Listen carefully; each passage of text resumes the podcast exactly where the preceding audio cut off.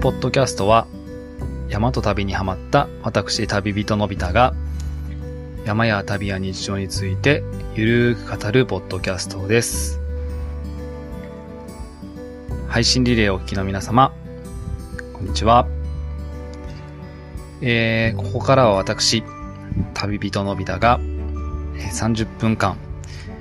ゆるーく語らせていただきます。あのー、初めてお聞きいたいただいている方もいらっしゃると思いますので、えー、簡単に僕のポッドキャスト、えー、山と旅と僕のご紹介をさせていただきます。えー、その名の通り、えー、山と旅について語っております。えー、僕は、えー、結婚してから、えー、海外の旅にはまるという、えー、遅咲きの旅人なんですけども、えっ、ー、と、コロナ禍が進む前まではね、あの年に1回から2回、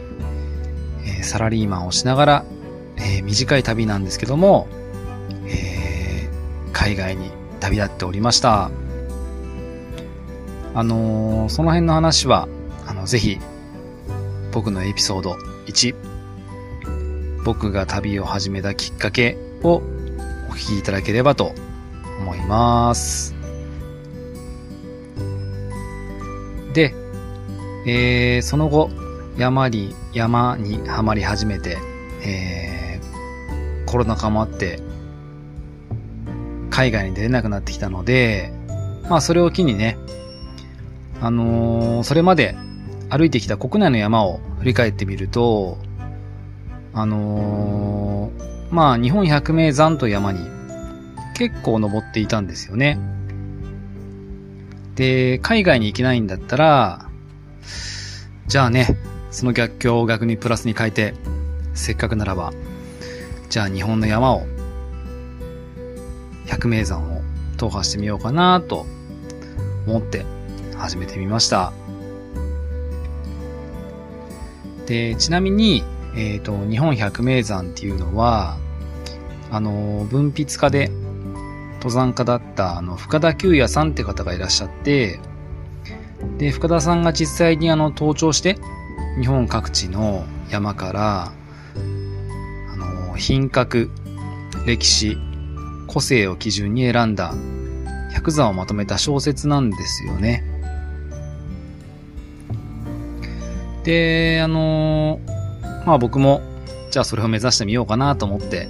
登ってたんですけど、まあ、去年の年末の段階で、あの、その百名山のうちの、あのー、93座まで登りました。で、このあの、1座、2座っていう座っていうのは、あの、山を表す単位なんですよね。あの、この93座まで登ったというお話は、あの、実はあの、ゴールデンウィークにね、あの、行われました、配信リレーミニっていうところで、あの、お話しさせていただきました。あ、ちなみにあの、今回はあの、配信リレーにあたって、あの、お題が3つあったと思うんですよね。で、あの、今回は、あの、記念日っっていうことについて話そうと思ってるんですよ。で、あのー、そのためのね、壮大な、壮大な前振りから始めさせていただきますね。で、あのー、そのね、93座登ったんだよっていうところで、うーん、まあ、そこまではね、ゴールデンウィークの配信リレーミニで話してさせてもらったんですけど、じゃあそれからね、あの、百名山残り7座。あれから数ヶ月が経ってどうなったのっていうと、はい。あれから、えー、6座登りまして、現在、99座となりました拍手イェーイ残り1。残り1座となりましたよ。さてさて、えー、そんなね、今年登った6座を、さらっと今日はね、お話しさせていただければと思います。えっ、ー、とね、ちなみに、えっ、ー、と、今年ゴールデンウィーク時点、まあその93座っていうところで残ってたのは、残り7なんですけど、それは、えっ、ー、と、こちらの7座です。えー、まずは、北海道から三座、えー、利尻山、羊蹄山、ポロシー岳です。そして、青森から二座、岩木山、八甲田山です。そして、えー、南アルプスからの二座、バルサワ岳と赤石岳なんですね。さあ、このうちのね、まあ僕は6座を登ったわけなんですけど、どんな旅だったんでしょうか。じゃあこの辺を振り返っていきたいと思います。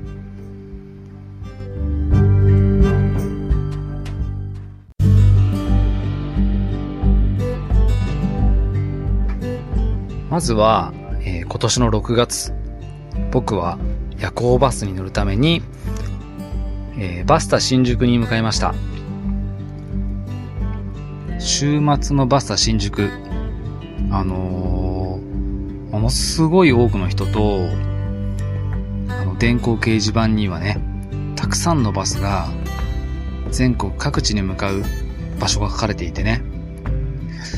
あのー、まあ、僕はみんなどこに行くのかなとかね。どんな思いがあって、そこまで旅をするのかななんてね、思っていました。で、その、まあバスに乗る一人一人のね、旅に、いろんな思いがあって、ここからね、新宿から全国に旅が始まろうとするんだなと思うとね、ってもロマンがあるなって思っていました。で、そんなね、あの旅人の一人僕も夜行バスに乗りまして、まあ、夜が明けると、えー、青森県の弘前市に到着しました。そして僕は、あの、そのまま、弘前市内の岩、岩木山に登りに行きました。で、岩木山は、あの、津軽富士とも言われていて、標高は、えー、1624メートル。で、あの、登山口でね、あの、地元の方とお話をさせていただきまして、あのー、これから向かうね、登山道の状況とかをね、結構詳しく教えてもらいました。で、久々にあの遠方の知らない山で、ここであの地元の方と出会って、あの、この出会いっていうのは僕の体もね、ふっと軽くしてくれるような素敵な出会いでしたね。そして、えー、ずっと登って、天気のいいまま、無事に山頂に到着しました。あの、山頂からは、あの、白神山地とか、日本海が見えて、とても素晴らしい景色だったんですよね。で、山頂では、あの、岩手ご出身で、東京で住まれてる女性の方と少しお話をさせていただいて、まあ、僕なんかよりも全然若い方で、まあ彼女もね、旅が大好きで、あのー、今は夢に向かって、こう悩みながら頑張ってるんですよ、なんて話を聞かせていただいてね。まあこれから自分がどうするかっていう話を聞かせていただいてね。なんかすごいいい出会いでしたね。あのー、街で出会った方と、いきなりこんな自分のね、人生について話すなんて、まずないじゃないですか。でも山って不思議な場所で、あの、年齢とかね、性別とか職業とか、肩書きとかね、そんなこと関係なく、お互い対等に話ができて、お互いをリスペクトできて、あの、こういう時間は僕は本当に好きなんですよ。とっても素敵な岩木山になりました。で、あの、下山後僕は青森市内へ移動しました。で、青森市内に着いたんですけど、あの、この日はね、どうやら東北絆祭りっていうあの、東北のね、お祭りが行われていて、もう僕着いたの夕方だったんで、もうちょっと早く着けばね、あの、ねぶたが見れたなと思ってね、ちょっと悔しかったですね。でもあの、祭りの後感は結構味わえたので、なんかこのね、街がこうざわざわしてる感じとかね、とっても良かったですね。そして翌日、えバスに揺られて、豪雪で有名な酸ヶ湯温泉に行きました。ここから僕は八甲田山に登りました。あの八甲田山は標高1583メートル、で、あの、スタートするんですけど、あの、新緑を抜けてね、まずはあの、地獄湯の沢という硫黄臭が漂う、ゴツゴツした岩場を登っていきます。で、ここを抜けると、今度は湿原が出てくるんですよね。さらに、今度はね、その先は、雪景って言ってあの雪の上を歩くんですけど、とっても涼しかったですね。そして無事に八甲田山頂を越えて、えー、その先にあるね、避難小屋を下ると、あの、地元の保育園の子たちとね、先生と一緒に出会ったんですよ。で、これにはびっくりしましたね。うん、小、小学生じゃなくて保育園の子か。でも登るんだなと思ってね。でもあの、八甲田はすごい地元の人にも愛されてるんだなって、そういう山なんだなって思って、すごくなんかこう、感動しましたね。で、その後は、あの、湿原とか地頭とかね、高山植物のオンパレードでしたね。あの、正直僕あの、八甲田山は全然期待してなかったんですけど、とってもとっても素晴らしい山でした。そして下山後は、えー、スカユで温泉ですよ。ここはね、とても古い温泉宿で、未だにあの混浴のね、あの大浴場があるっていう珍しいお風呂なんですけど、あの一応男女別のお湯もありますので安心してください。で、ここで、えー、登山の汗を流してから、バスで再び青森駅に戻って、最後の晩餐に、駅前のね、あのー、回らないお寿司屋さんで、地元の寿司と地酒をいただきましたね。そしてほろ酔いのまま東京行きの高速バスに乗り込みました。いやーこの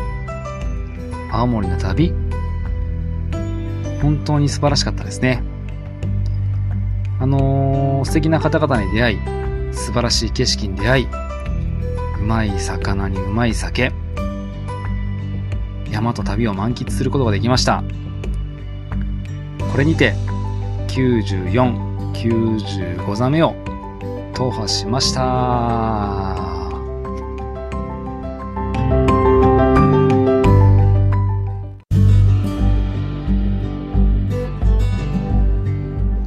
さて次の旅は北海道です。7月に僕は、えー、96座目利尻山と97座目羊蹄山に登るために旅立ちました。あの、北海道は、あの、飛行機なんですけども、あのこの旅に向けて僕はね、あの半年以上前に、あの、飛行機のチケットを取ったんですよね。でもあの、チケットを取った段階では、あの、この日が晴れるのか、雨なのか、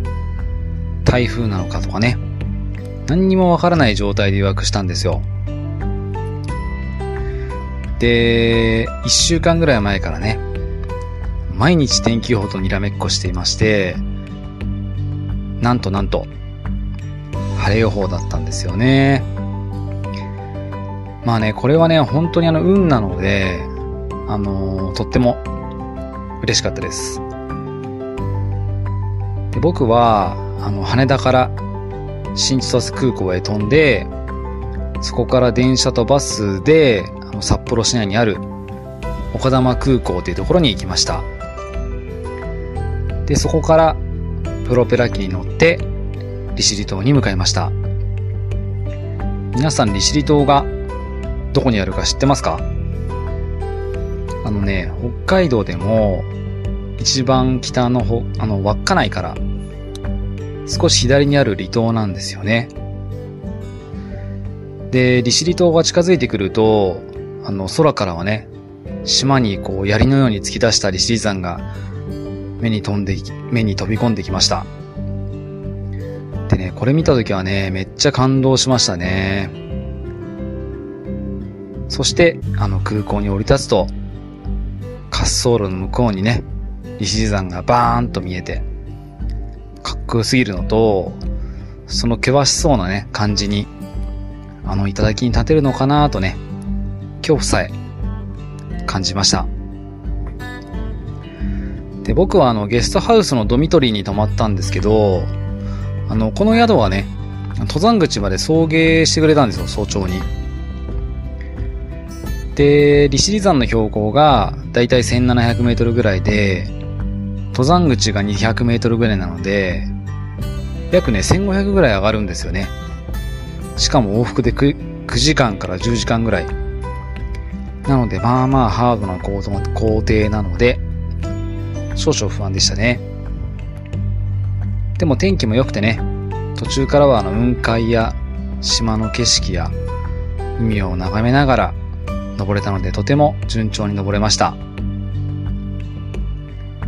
あとね、この登山では、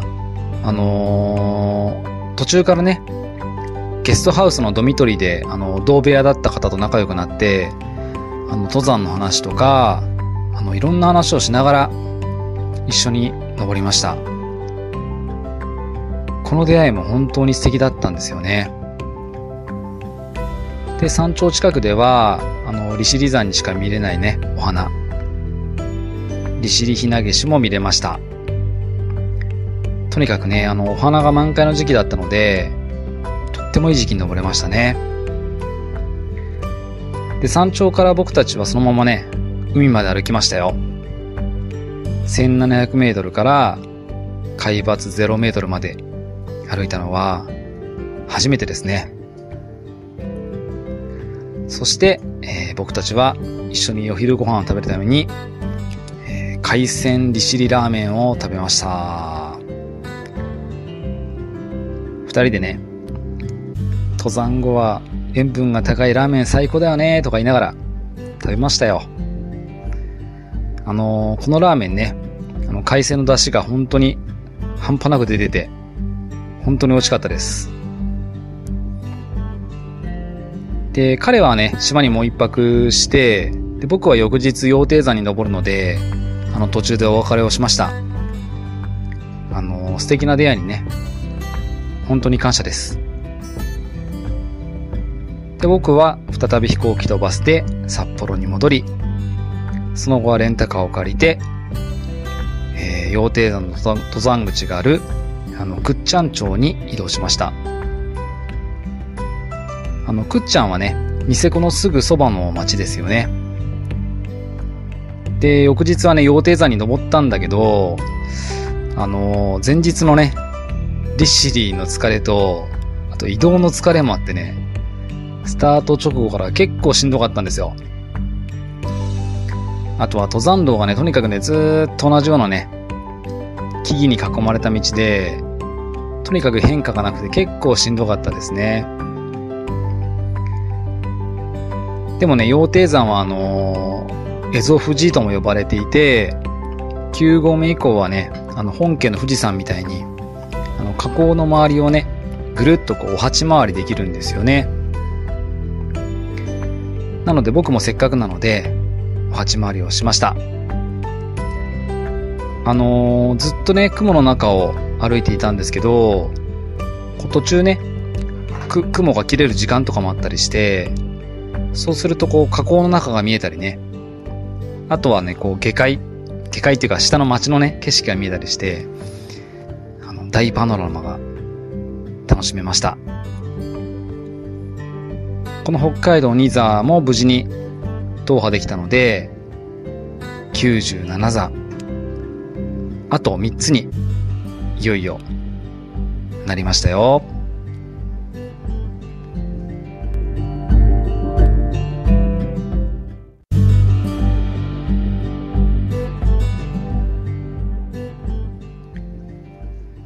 そして夏が訪れ、8月です。僕の98座目、99座目に登るため、南アルプスへ向かいました。あのー、この2座は、僕が残した北アルプス、中央アルプス、南アルプスというね、日本アルプスの中で残した最後のアルプスの山ですね。で、南アルプスってエリアはとても大きくて、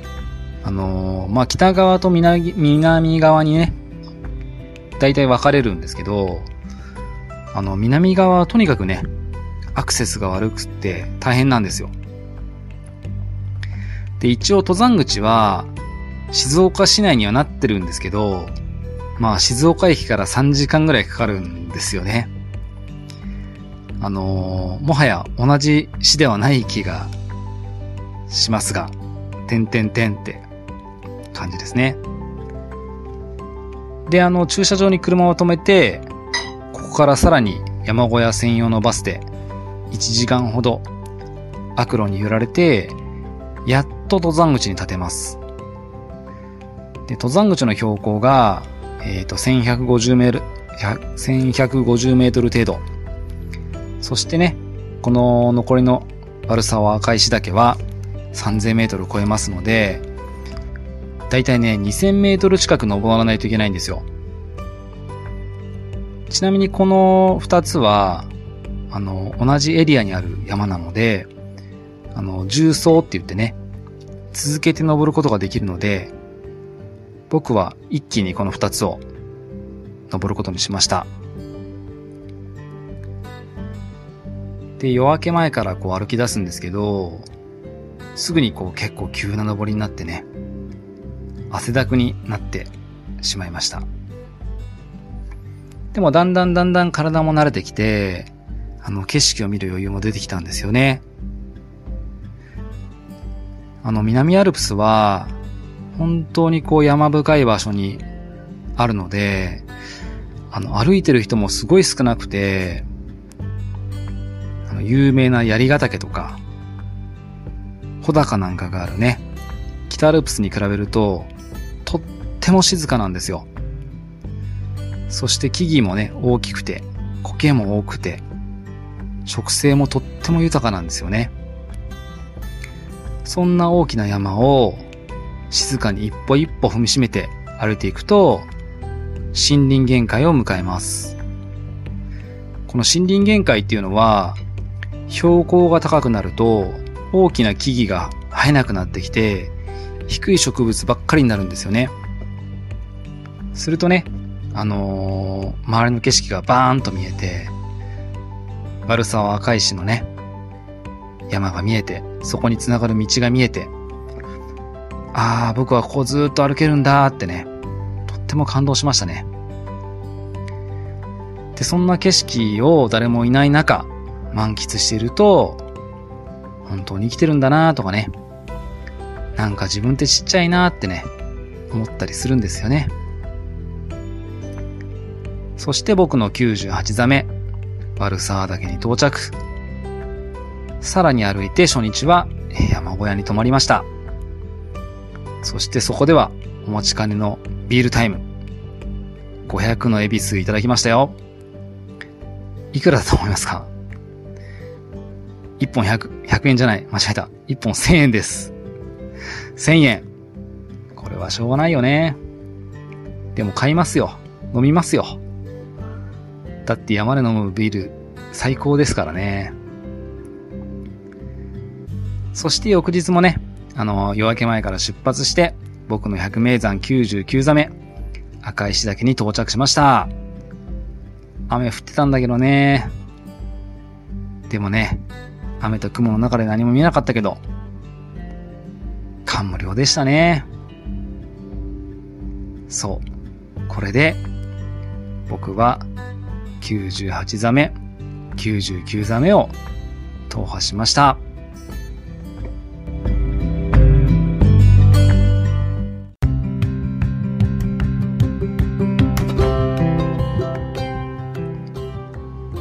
この収録をしている8月中旬時点で99座目まで来ました。残りは1座。僕は最後の1座を登るべく、9月に北海道のポロシリ岳へ行く予定をしています。この山がね、非常に厳しい山で、あの、入山も9月までしかできなくて、しかも山小屋が予約制なんですよね。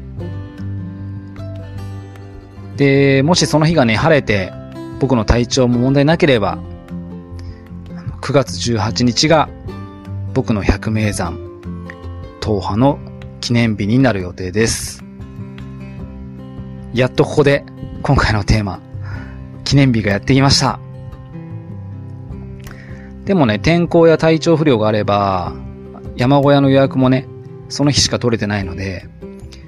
今年の百名山踏破は見送りになります。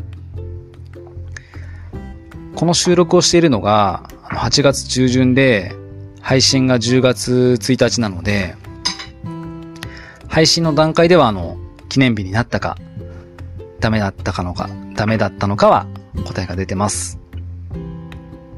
どっちなんですかね気になった方はぜひ僕のポッドキャストや、